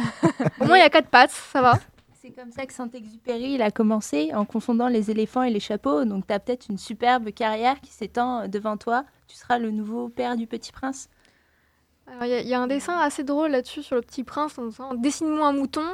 Et quand on sait pas dessiner un mouton, on dessine une boîte de conserve. Je suis à ce niveau-là. Je préfère dessiner la cage, la, la- la boîte en carton dans laquelle est l'animal en disant Mais si, il est à l'intérieur, t'inquiète pas. Mais mes cours de collège euh, me rappellent comment faire une boîte en 3D. Donc, C'est déjà pas mal. Oui, parce que moi je suis assez plus aussi dessin, on va dire géométrique. hein, C'est euh, industriel. La perspective, l'industrie. Mais même avec 4 ans d'études, ce que je préfère vraiment faire quand on me demande un dessin, c'est une maison avec un carré et un joli triangle pour le toit, avec un stickman à côté Ouais. et un arbre, euh, vraiment un nuage pour les feuilles et puis trois ronds pour faire Ouais. des pommes. Un stick tree. Ah ouais, mais et c'est ça, ça c'est vraiment la satisfaction de dire j'ai fait 4 ans d'école de dessin. Tiens, voilà ma plus belle œuvre. C'est des œuvres qu'on a, qu'on a tous essayé de faire, je crois, quand on était un petit peu plus jeune, à mon avis. oui, Ouais. probablement. Euh, du coup, nous allons revenir à Francis Bacon. Ah oui. euh, Parce que nous sommes là pour ça. Euh, et donc, euh, on a parlé des inspirations, euh, tout ça. Euh, du coup, donc, euh, je vous propose d'écouter une petite euh, sonographie qui résume un peu euh, sa vie, son œuvre, ses inspirations. Voilà.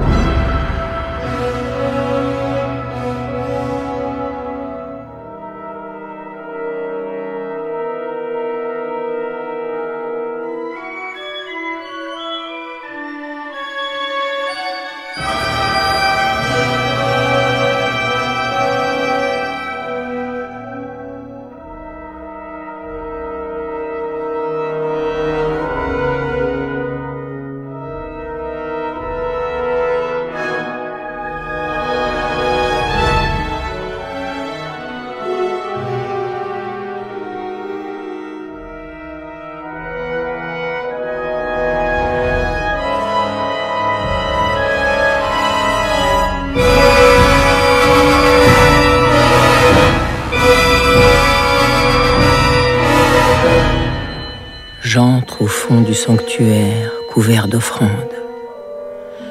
Et je vois, près de l'ombilique, un homme souillé de sacrilège, assis en suppliant, qui serre dans ses mains dégoûtantes de sang une épée fraîchement tirée et un long rameau d'olivier soigneusement enveloppé de bandelettes, ou, pour mieux dire, comme une éclatante toison. Devant cet homme, une étrange troupe de femmes est endormie sur des sièges. De femmes, je veux dire, de gorgones. Non, ce n'est pas aux gorgones qu'elles ressemblent. Je les ai déjà vues un jour sur une image, harpies ravissant le repas de fini. Mais celles-ci n'ont pas d'ailes. Elles sont noires, absolument repoussantes. Le souffle de leur ronflement ne se laisse pas figurer. De leurs yeux coule une libation d'horreur. Et leur parure ne se porte avec justice, ni devant les statues des dieux, ni sous les toits des hommes. Jamais je n'ai vu de meute de cette espèce, ni la terre qui prétendraient avoir nourri leur race, sans dommage et sans regretter son épreuve.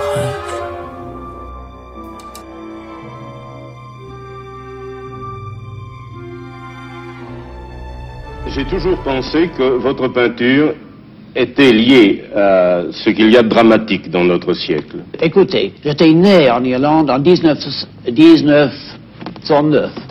Alors, on a commencé, on avait toujours cette, euh, cette guerre pour la libération de l'Irlande. Et voilà, après on avait la guerre 14. Voilà, j'ai passé toute ma vie par euh, ces, ces guerres. Bien sûr, et puis après la Deuxième Guerre Voilà. mondiale. Alors ça rentre dans la sensibilité, sûrement. Même si c'est pas conscient, c'est là.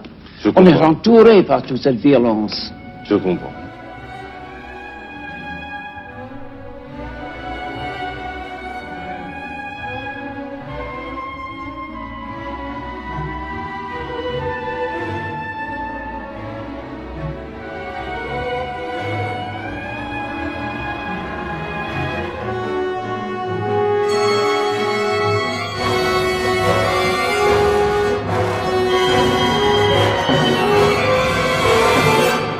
L'abattoir relève de la religion en ce sens que des temples des époques reculées étaient à double usage, servant en même temps aux implorations et aux tueries. Il en résultait sans aucun doute une coïncidence bouleversante entre les mystères mythologiques et la grandeur lugubre caractéristique des lieux où le sang coule.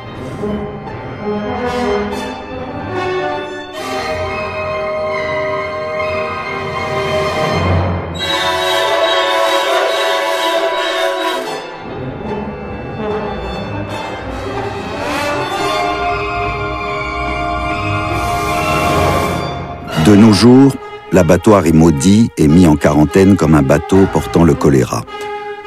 Or, les victimes de cette malédiction ne sont pas les bouchers ou les animaux, mais les braves gens eux-mêmes, qui en sont arrivés à ne pouvoir supporter que leur propre laideur, laideur répondant en effet à un besoin maladif de propreté, de petitesse bilieuse et d'ennui. La malédiction les amène à végéter aussi loin que possible des abattoirs, à s'exiler par correction dans un monde amorphe où il n'y a plus rien d'horrible et où, subissant l'obsession indélébile de l'ignominie, ils sont réduits à manger du fromage.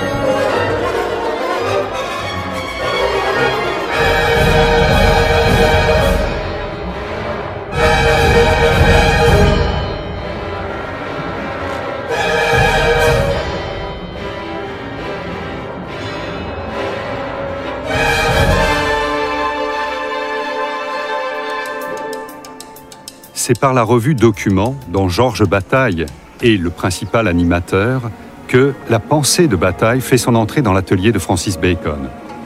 Ce que Francis Bacon découvre dans la revue Document, c'est peut-être avant tout une iconographie, celle des abattoirs photographiés par Élie Lothar, celle de détails de la bouche par Boiffard, voire du gros orteil, des sujets qui vont apparaître de façon récurrente dans plusieurs tableaux de Bacon.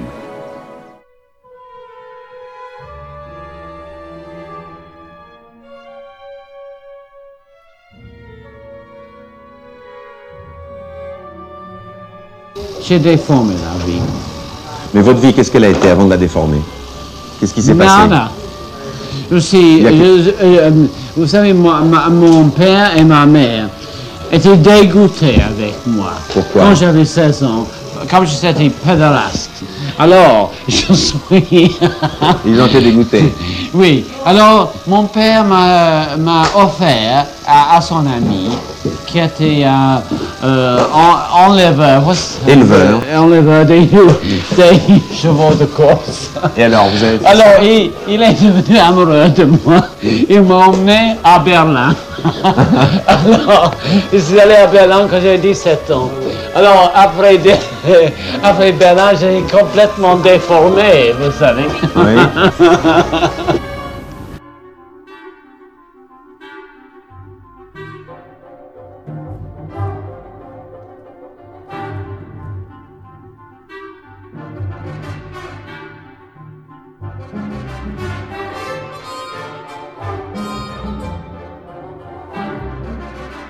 Dans la passe tauromachique, le torero, en somme, avec ses évolutions calculées, sa science, sa technique, représente la beauté géométrique surhumaine, l'archétype, l'idée platonicienne. Cette beauté tout idéale, intemporelle, comparable seulement avec l'harmonie des astres, est en relation de contact, de frôlement, de menace constant avec la catastrophe du taureau, sorte de monstre de corps étranger qui tend à se précipiter au mépris de toute règle, comme un chien renversant les d'un jeu bien aligné, telles les idées platoniciennes.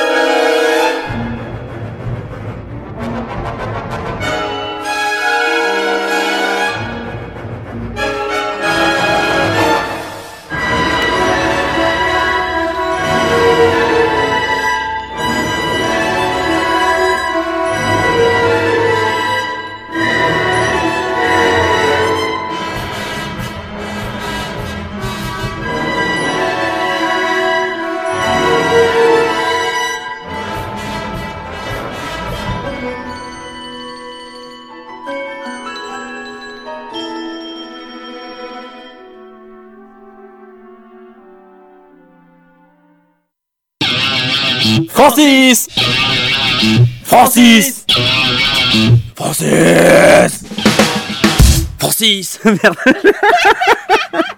Bah du coup vous êtes sur Prune, 92 FM. Et nous parlons de Francis Bacon, comme vous avez peut-être pu l'entendre, mais tout à l'heure. Et euh, donc, euh, c'était euh, une petite sonographie euh, avec euh, donc euh, des textes euh, qui, viennent de l'exposition, avec euh, un opéra qui a été écrit euh, par, euh, j'ai oublié le nom. Elias, tu te rappelles pas du nom Euh, Je te l'ai dit tout à l'heure. Non, pas du tout. J'ai oublié le nom de cette personne qui a écrit l'opéra. Euh, on parle bien de l'anatomie de la sensation Oui. C'est ça. J'ai.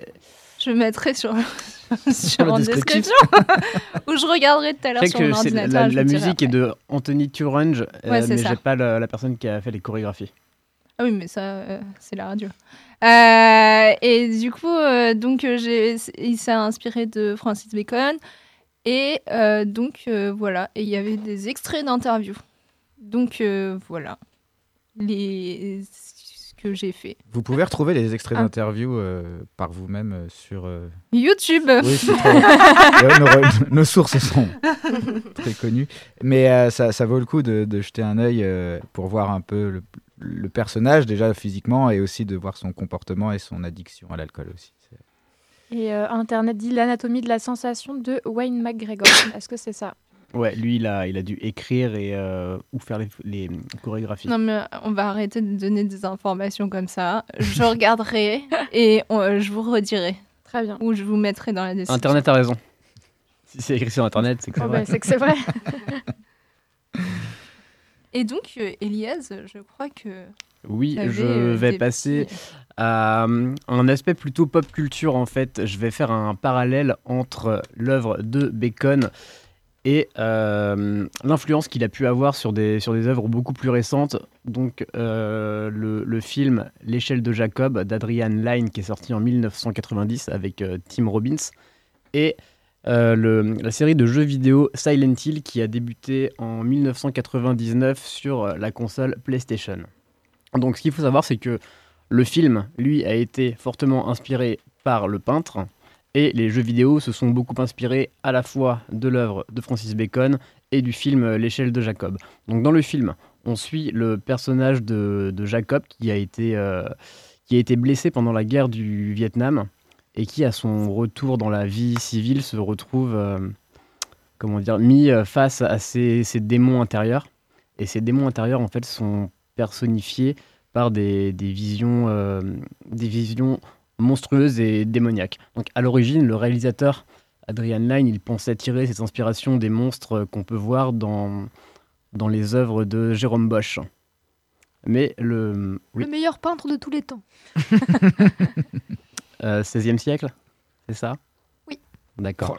il est fort. Donc, euh, pour revenir à nos, à nos moutons, le, scénariste en fait de, de l'échelle de Jacob a conseillé au réalisateur de plutôt euh, regarder vers ce, que faisait Francis Bacon pour produire plutôt des, créatures et des monstres plus humanoïdes pour provoquer un, effet en fait plus, dérangeant. Euh, dans un second temps, les jeux Silent Hill, donc qu'on commence en 99, euh, sont, designés pour le côté, personnage et, et univers, univers pictural par un designer qui s'appelle Ito Masahiro, qui euh, lui s'est inspiré en fait de la partie du film qui euh, met euh, le personnage face à ses démons. Et il cite Francis Bacon comme son artiste favori de tous les temps. Donc chez Francis Bacon, on l'a dit tout à l'heure, l'humain c'est son sujet de prédilection qui juge le seul digne d'intérêt et qui est repré- représenté pardon, comme déformé, angoissé et seul. Donc dans l'échelle de Jacob et Silent Hill, les histoires qui sont racontées, elles transmettent ce sentiment de solitude, alors que bah, tout passe par l'image euh, et la peinture chez Francis Bacon, où euh, on le disait, les personnages sont toujours isolés dans le, dans le décor. Donc c'est difficile de savoir si chez Bacon les humains sont réellement déformés ou bien rendus difformes par une sorte de mouvement. Et donc dans l'échelle de Jacob, il y a eu cette, euh, cette espèce de flou de mouvement qui rend les visages difformes qui a été recréé en faisant filmer à 4 images par seconde, donc euh, beaucoup moins rapidement que pour le cinéma habituel à 24 images par seconde, des, acteurs qui étaient maquillés et euh, grimés. Ils les faisaient bouger très très vite en les filmant euh, à 4 images par seconde et ça donnait cet effet de, de, de mouvement qu'on peut retrouver dans les, dans les peintures de, de Bacon. On peut citer dans Silent Hill le monstre qui est un, ce qu'on appelle un boss de niveau, un boss de fin, qui s'appelle Pyramid Head, euh, qui a la tête recouverte d'un- d'une sorte de home conique. Et on peut retrouver en fait chez Francis Bacon euh, des visages. On parlait des visages ronds tout à l'heure, mais il y a aussi certains portraits où les visages ils sont aiguisés et où il y a des, des formes de des formes blanches, des lignes blanches qui font comme si en fait les os euh, faisaient de la tension sur la sur la chair du visage. Donc ça on peut le on peut le voir dans, dans Silent Hill euh, au niveau de pas mal de personnages. Pour continuer, ce que, ce que je voulais euh, dire aussi, c'est qu'on a parlé tout à l'heure rapidement du, de l'aspect poulet dans le, dans le, comment, dans le tableau euh, City Figures qu'on a, qu'on a décrit. Et donc en fait, on n'en a pas parlé tout à l'heure, mais Bacon, il avait une forme d'obsession pour, euh, pour la viande, pour ce qu'il appelle la viande. Et euh, pour le citer, il dit Quand je passe devant une boucherie, je suis toujours surpris, surpris de ne pas me voir là, à la place de la viande. Et comment dire Comment rendre ça un petit peu simple le, Pour lui, en fait, Francis Bacon, le, les êtres humains, ils sont de la viande et ils souffrent, et c'est ce qui les rend vivants finalement, le fait d'être euh, de la viande. Et cet aspect, euh, la vie égale la viande égale la souffrance, euh, on peut le, on le voit vraiment en fait dans, Silent, euh, dans Silent Hill et dans le, dans le film L'échelle de Jacob. Donc pour, pour résumer un petit peu, euh, dans Silent Hill, il y a beaucoup de travail sur le son et sur la musique qui rendent, euh, qui rendent les, comment dire, l'aspect monstrueux des personnages qui sont déjà de base ressemblants avec ce qui a pu être fait par Bacon dans sa peinture. Et le côté euh, travail sur le son et sur le cri de ces, entités, c'est aussi un rappel d'une thématique de Francis Bacon, en fait, qui lui euh, disait qu'il voulait euh, plutôt montrer le cri plutôt que, que l'horreur. Et c'est ce qu'on voit dans pas mal de ses tableaux, c'est euh, des, des personnages qui hurlent, mais on ne voit jamais ce qui les, ce qui les fait hurler. Ouais, Oui, tu voulais dire quelque chose? T'écoute. pour revenir sur la bouche, c'est vraiment un thème très récurrent chez Bacon et il le dit même clairement. Euh, alors, la citation n'est pas tout à fait exacte, mais il dit euh, J'aimerais pouvoir peindre les bouches comme Manet peignait les couchers de soleil. Donc, vraiment, il voulait que ce soit le, le point phare de sa peinture. La chose qu'on retenait de lui, c'était les bouches hurlantes, euh, grimaçantes, qu'il retrouvait euh, chez Eisenst- Eisenstein dans euh, le, euh, le euh, une- Le cuirassé. Le cuirassé Potemkin, merci. Où il y a une, euh, une dame qui descend l'escalier en hurlant le visage en sang. Et alors c'est cette bouche hurlante qui l'a marqué et qui se retrouve vraiment dans plein de ses œuvres et qui décrit bien l'horreur aussi que on ressent l'horreur mais parce que les personnages ressentent de l'horreur vu qu'ils hurlent quelque chose quoi. D'accord. Ah, Merci pour ces précisions. Et je t'en prie. Ce que je disais, c'est que donc on a de l'horreur visuelle dans Silent Hill parce que ces monstres et créatures incarnent ce, ce qui nous fait peur, mais ce qu'ils incarnent de façon métaphorique, c'est plutôt des événements traumatiques qui ne sont pas réellement explicités, mais qui sont représentés par des scènes monstrueuses qui se passent dans le, pendant des cinématiques, par exemple, du jeu vidéo. On fait comprendre qu'un des personnages a été euh, victime d'un viol en utilisant une scène de sexe entre le boss de fin, Pyramid Head, et des, euh, des créatures euh, qui, sont, qui sont habillées comme des infirmières, mais qui sont, qui sont un peu des troncs démembrés, en fait. C'est des, des scènes assez choquantes qui avaient beaucoup choqué dans le jeu vidéo à l'époque. Et. Et il y avait sûrement des, jeunes euh, ados qui ont joué à Silent Hill parce que euh, y avait, euh, peut-être pas ce contrôle des parents que les parents pouvaient avoir, euh, par exemple sur ce que vont voir les, ados ou les enfants au cinéma. Mais bon, sans, m'étendre spécialement là-dessus, on peut retrouver cette idée dans le film de, de l'échelle de Jacob quand le personnage de Jézabel se transforme en entité difforme et hurlante à un moment où le personnage la croise dans une boîte de nuit. Donc pour, euh, pour résumer de manière rapide, on peut dire que l'influence de Francis Bacon sur euh, ces deux œuvres-là, l'échelle de Jacob et Silent Hill, c'est pas une simple empreinte graphique. Donc on a des créatures et des monstres qui peuvent sembler sortis des visions effrayantes de la peinture de Bacon, mais ce qui rapproche en fait ces trois œuvres, c'est les thématiques qu'on peut, euh, peut voir, euh, peut voir dans les, au travers de ces œuvres. Donc le style de Francis Bacon, en fait, il est très intimement lié à ses idées, et ça n'a aucun sens de s'inspirer de son style sans vouloir exprimer des idées similaires euh, en ce qui concerne euh, bah, les corps en souffrance, l'horreur et le cri en particulier. Et ça, les créateurs des œuvres euh, qui ont suivi l'ont bien compris, parce que c'est ce qui fait en fait le côté marquant toujours aujourd'hui d'un jeu vidéo qui a 20 ans et d'un film qui en a 30, qui sont toujours aussi, euh, aussi dérangeants à l'heure actuelle que peuvent l'être des, des peintures de Francis Bacon. Voilà, Et merci Elias. je vous en prie. Tout le plaisir.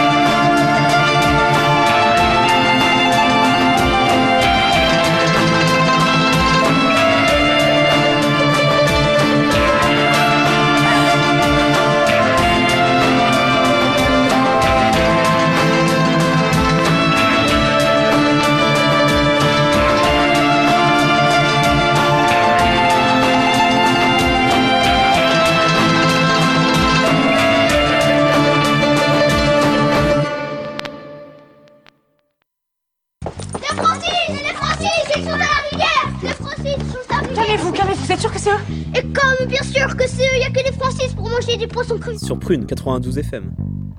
Et vous venez d'écouter le thème principal de, de la série de jeux vidéo Silent Hill dont on parlait juste avant. Ça a été composé par Akira Yamaoka. Et donc c'est sorti... Alors ça, c'est- c'est- ce thème-là est arrivé pas en 99, mais en 2001, je crois, à partir de Silent Hill, euh, le deuxième du nom. Vous avez joué à Silent Hill, vous? Alors moi, j'ai très peu joué à Silent Hill, mais je vais jouer à Resident Evil 2. Ah ok. C'était plus euh, mon côté horreur euh, à ce moment-là. Moi, je pouvais, je pouvais pas trop, j'avais que la Game Boy, donc, euh, donc j'avais- je pouvais pas jouer à, à Silent Hill. Je crois pas qu'il soit sorti sur Game Boy, Silent Hill. Non, du tout. PlayStation le, le premier, puis après PlayStation 2 à partir du 2. D'accord. Moi, je trouve que rien ne dépasse Mario Kart sur euh, Nintendo 64. C'est un autre. Ça, c'est un vaste euh, débat. un Ça, c'est débat, un effectivement. vaste débat. Mais je vous invite tous à, enfin, ou, si vous- enfin, ou les auditeurs en particulier, à écouter les, les BO complètes de Silent Hill. Elles sont vraiment très très bien si vous aimez, euh, si vous aimez avoir peur la nuit seul, ou alors à refaire les jeux si, si vous avez des consoles sous la main. J'ai un ami qui faisait ça, il écoutait ce genre de musique à fond dans son casque en rentrant à 4h du matin chez lui. Ah oui. tout à fait sain. Donc, euh, nous avons quand même euh, bien balayé le sujet de Francis Bacon, non? Oui, je pense qu'on pas ce a- que vous en pensez. Ouais, il y a- C'est pas mal. ouais. mais il y aurait pas mal, il y aurait tout- plein de choses à dire encore, mais on a que deux Oui, heures. mais comme à chaque fois. Ouais. Alors, je viens de lire un article sur l'influence du jazz. Non, non, non. J'ai fait des petites recherches avant l'émission et c'est un angle que, que moi, par exemple, j'avais pas du tout, euh, pas du tout pensé, pas du tout abordé. Et euh, ouais, je suis tombé sur un article qui parlait de, de l'importance de, de la musique jazz dans la peinture de Francis Bacon, dans la, dans la façon qu'il a de, de travailler de manière spontanée, etc. Mais bon, il nous faudrait une troisième heure peut-être. Ouais, moi, je vais juste euh, rajouter encore un petit truc sans qu'on en débatte forcément parce qu'on n'a plus vraiment le temps. Mais euh, Francis Bacon a fait beaucoup de triptyques. Il a été très connu, euh, très connu pour ses, pour ses triptyques. Et, euh, Comme moi. Et euh, C'est une question d'échelle.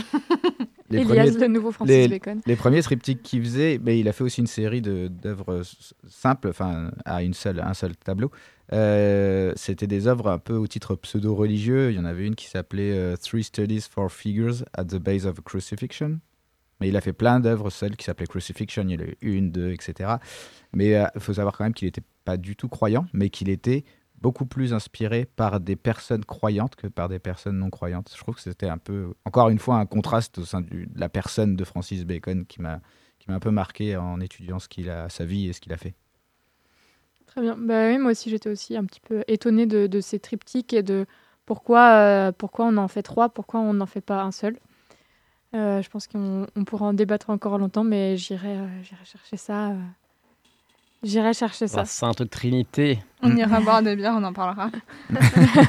N'hésitez pas à vous joindre à nous. Si vous voulez parler Francis Bacon, euh, Euh, donc nous allons passer à, à notre fameux journal des Francis.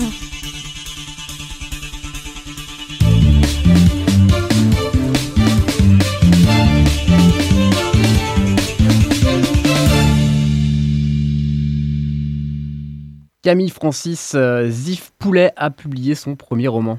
Musicien, chanteur et dramaturge, le Madjengdoudois, euh, Camille Francis Zif Poulet était aussi devenu romancier en avril en publiant son premier roman, L'Apocalypse selon Camille.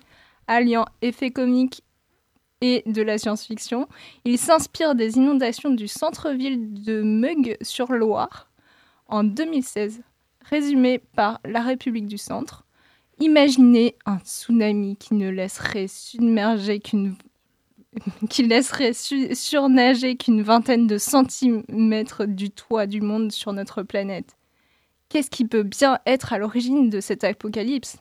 Une poignée d'hommes et de femmes en a réchappé.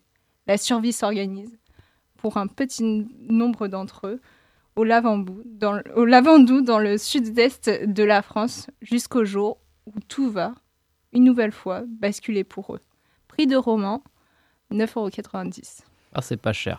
Sous la présidence de Francis Le Chapelain, l'Assemblée générale du comité des fêtes de Fontenay s'est tenue vendredi 15 novembre dernier. Et oui, calendrier des manifestations sur Fontenay, ça a commencé samedi 7 décembre par la pause des illuminations de Noël. Puis le 5 février, qui, en plus d'être euh, le jour d'anniversaire de Romane, accueillera le concours de belote. Ensuite, les 6 et 7 juin, la fête communale innovera avec un concours de pétanque, des lots à gagner. Tout cela accompagné d'une exposition de vieux tracteurs. Enfin, le 5 août aura de nouveau lieu un concours de belote. Euh, la date n'a pas encore été révélée, mais le comité reconduira la course pédestre qui aura lieu un dimanche matin. Merci au comité des fêtes et Francis Le Chaplin pour cette belle année d'animation à venir à Fontenay. On adore les jeux de mots ici dans Francis et dans l'Est républicain, on peut en lire un de très belles factures. Réparateur, le cordonnier rede- devenu répare-acteur, comme le consommateur, le consomme acteur aujourd'hui. La devise de Francis Groux, entre j'ouvre, ouvrez les guillemets, je répare et ça repart, fermez les guillemets. Il est devenu cordonnier en 2004 suite à une reconversion professionnelle. Il met alors tout son savoir-faire au service de la réparation. Si je dis que je ne peux pas réparer, c'est vraiment que le produit est fichu ou alors que ça va coûter trop cher par rapport à la valeur du produit. Mais maintenant, il a été labellisé réparateur par la Chambre des métiers et de l'artisanat. Alors il recycle. Tous les papiers sont mis de côté comme les petits morceaux de métal, reliquats de la confection de clés. Il en va de même pour les bombes aérosols, les solvants qu'il amène directement à la déchetterie pour qu'elles soient dépolluées. Rendez-vous donc à la cordonnerie des Roches sur base des Fossés à Saint-Miel. Et un peu d'actu local maintenant, on va parler de, de Nantes. Ouverture de La Cartouche, une nouvelle salle de concert au 22 rue Francis Leray. Et l'inauguration se tiendra les 21 et 22 décembre. 20, 20 et prochains. 21 décembre. 20 et 21, pardon. Oui, 20 et 21 décembre, ouverture d'une nouvelle salle de concert, euh, la Cartouche, euh, nom original. C'est euh, des artistes euh, et artisans qui se sont réunis. euh, rue Francis Leray, c'est quartier, euh, quartier des Chalâtres, c'est vers euh, le boulevard des Poilus. Euh, voilà, il y a une so- un week-end d'inauguration avec des concerts, des DJ. Euh, ça dure de 18h à minuit le vendredi et de 16h à minuit le samedi. Et on finit par une terrible nouvelle pour les fans de L'amour est dans le pré parce que Francis et Brigitte ont rompu. On l'a découvert dans le bilan de la saison et c'est bien triste. Notre candidat préféré avait confié au début de l'aventure rêver d'une Anne Hidalgo des prés, puis avait choisi de sélectionner une candidate qu'il avait trouvée chiant. Puis c'est Brigitte qui l'avait sélectionnée au final. Elle avait fait chavirer son cœur dès l'ouverture du courrier. Eh ben, c'est raté. Et donc, on va vous mettre un petit extrait du portrait. Si ça intéresse les auditeurs, vous pouvez euh, contacter Francis. Nous allons rencontrer Francis. Il a 60 ans, pas marié, pas d'enfant et apparemment il fait du vin. J'adore. Oui, j'adore, euh, avec modération, tout ça, bien sûr, bien sûr. Là-bas, c'est le- c'est la cuisine d'été, c'est mon, c'est mon barbecue. Monsieur, une cuisine d'été. Voilà, oui. Oh. Qu'est-ce que tu fais? Je nettoie la grille pour faire cuire des entrecôtes et des cuisses au poulet. Mais pourquoi tu nettoies pas quand t'as fini ton barbecue? Mais parce qu'il faut la nettoyer après et on la renettoie avant. Ah bon? Bah oui. Bah la nettoie pas après, ça sert à rien dans ces cas-là. Bah, presque oui. Mais tu sais, c'est des habitudes qu'on a et que... Ah, t'es un homme d'habitude Euh, un peu. T'es tendre, ou pas trop Oui, mais il faut que... Faut que tu aimes, hein, on est d'accord. hein. Ah ben On monsieur, va pas lécher la pomme de tout le monde. Hein. mes amis me le disent euh, souvent. Si j'aime pas, ça se voit de suite. hein. Ah. De- je peux pas, de toute façon... Je sais pas te forcer. Pour rien du tout, je ne sais pas me forcer. Et j'aime pas me forcer, donc euh, je sais que je parais dur, je le sais. Et voilà, n'hésitez pas à contacter M6 si vous voulez le contact de Francis. Qui est tendre, mais pas trop. La force de l'habitude pour la construction d'un amour partagé. Et on peut voir le montage de, de, de M6 qui est formidable. Il coupe en plein milieu des phrases. Le principe du montage sur les, sur les télés dans le divertissement pour euh, plus de dynamisme et plus euh, de, de drame. Alors, vous êtes euh, bien sûr euh, toujours sur Prune dans Francis et l'émission euh, touche à sa fin. Aujourd'hui, donc, on a gagné notre place dans la catégorie culture de la programmation de Prune. Merci à toutes nos invités pour leur disponibilité, leur partage sur Francis Bacon et sur l'art en général. Ça va déjà être l'heure de se quitter, mais avant ça, on va faire un traditionnel tour de table des petites pubs ou recommandations que vous auriez envie de faire aux auditeurs et auditrices de l'émission. Euh, Elias, est-ce que tu as une recommandation euh, à faire partager? Alors oui, j'en aurais une, c'est parce que j'ai pas eu le temps d'en parler tout à l'heure, j'ai choisi de pas le faire parce que j'avais pas le temps. Euh, je conseille le film Love is the Devil de j'ai oublié, oublié le réalisateur euh, qui est en fait est un film euh, de fiction un petit peu expérimental qui est assez compliqué à, à, à appréhender si on n'a jamais euh, rien vu de Francis Bacon. Et ça se centre en fait sur la relation entre lui et euh, George Dyer qui lui est joué par, euh, par Daniel Craig hein, aujourd'hui qui joue, euh, qui joue James Bond. C'est un film qui date de 98 et la musique a été composée par Ryuichi Sakamoto qui est selon moi un des, euh, un des compositeurs les plus importants de ce siècle. Et on, on écoutera un, un morceau de la BO de ce film pour clore l'émission. Nico? Bah moi, ça va être aussi un film que je recommande et un- assez en rapport avec le thème d'aujourd'hui. Ça s'appelle, c'est un film d'animation qui s'appelle Le Tableau, euh, qui a été réalisé par Jean-François Laguioni. C'est un film d'animation de 2011 où on retrouve euh, trois types de, personnages qui vivent dans un tableau qui est pas fini, enfin qui est inachevé. Vous allez comprendre pourquoi la reprise. Euh, donc il y a trois types de personnages les tout peints, les pas finis et les refs. Alors les tout peints, évidemment, s'estiment supérieurs et prennent le pouvoir. Ils chassent les pas finis et ils asservissent les refs. Et donc euh, les trois personnages principaux vont essayer de retrouver le peintre pour terminer euh, le tableau et rétablir un certain équilibre. Euh, moi j'avais j'avais assez aimé parce que ça, ça reprend un peu le thème de l'inégalité entre les classes. Et je vous le conseille, c'est un beau film. Merci. Roman? Alors moi j'ai plein de, de recommandations. Euh, donc euh, je vous conseille euh, le, podcast qui s'appelle, enfin non c'est une émission de France Culture qui s'appelle Une histoire particulière. Particulièrement il y a deux semaines, je reste dans la, dans la thématique de la peinture. Il y a deux semaines il y avait une émission sur Valérie Solanas. Et du coup Valérie Solanas c'est une, une, une meuf qui, enfin une artiste, plus euh, une euh, romancière. Non, pas romancière, quelqu'un qui écrit, une écrivaine, voilà. Et euh, du coup, elle parlait, elle a, c'est une la personne qui a voulu tuer Andy Wa- Warhol. Et genre, elle a un- une idée féministe très radicale et on kiffe. Et du coup, je vous conseille d'écouter ça. Et, et du coup, c'est ma nouvelle passion. Donc, sûrement, je vais en reparler. Et euh, donc, je vous conseille d'écouter euh, les deux épisodes de Une histoire particulière de Valérie Solanas et de lire le Scum Manifesto. Euh, après, la deuxième recommandation, ça n'a rien à voir. C'est la révolution. En ce moment, aller en manif, voilà, c'était ce que je voulais dire. Aller en manif, parce que c'est important, voilà. Et c'est, je n'ai pas réussi à voir l'heure de la manifestation, mais voilà, vous trouverez tout seul. À 10h, mardi, voilà, c'est bon. Merci. Souila Euh, bah, je vous recommande de lire les entretiens avec euh, Michel Archimbault qui donc euh, permettent de nous mettre un peu dans l'intimité euh, de- avec Bacon et de parler un peu de sa peinture euh, au sein de son atelier. Donc c'est très intéressant et je vous conseille de le lire. Voilà. Merci.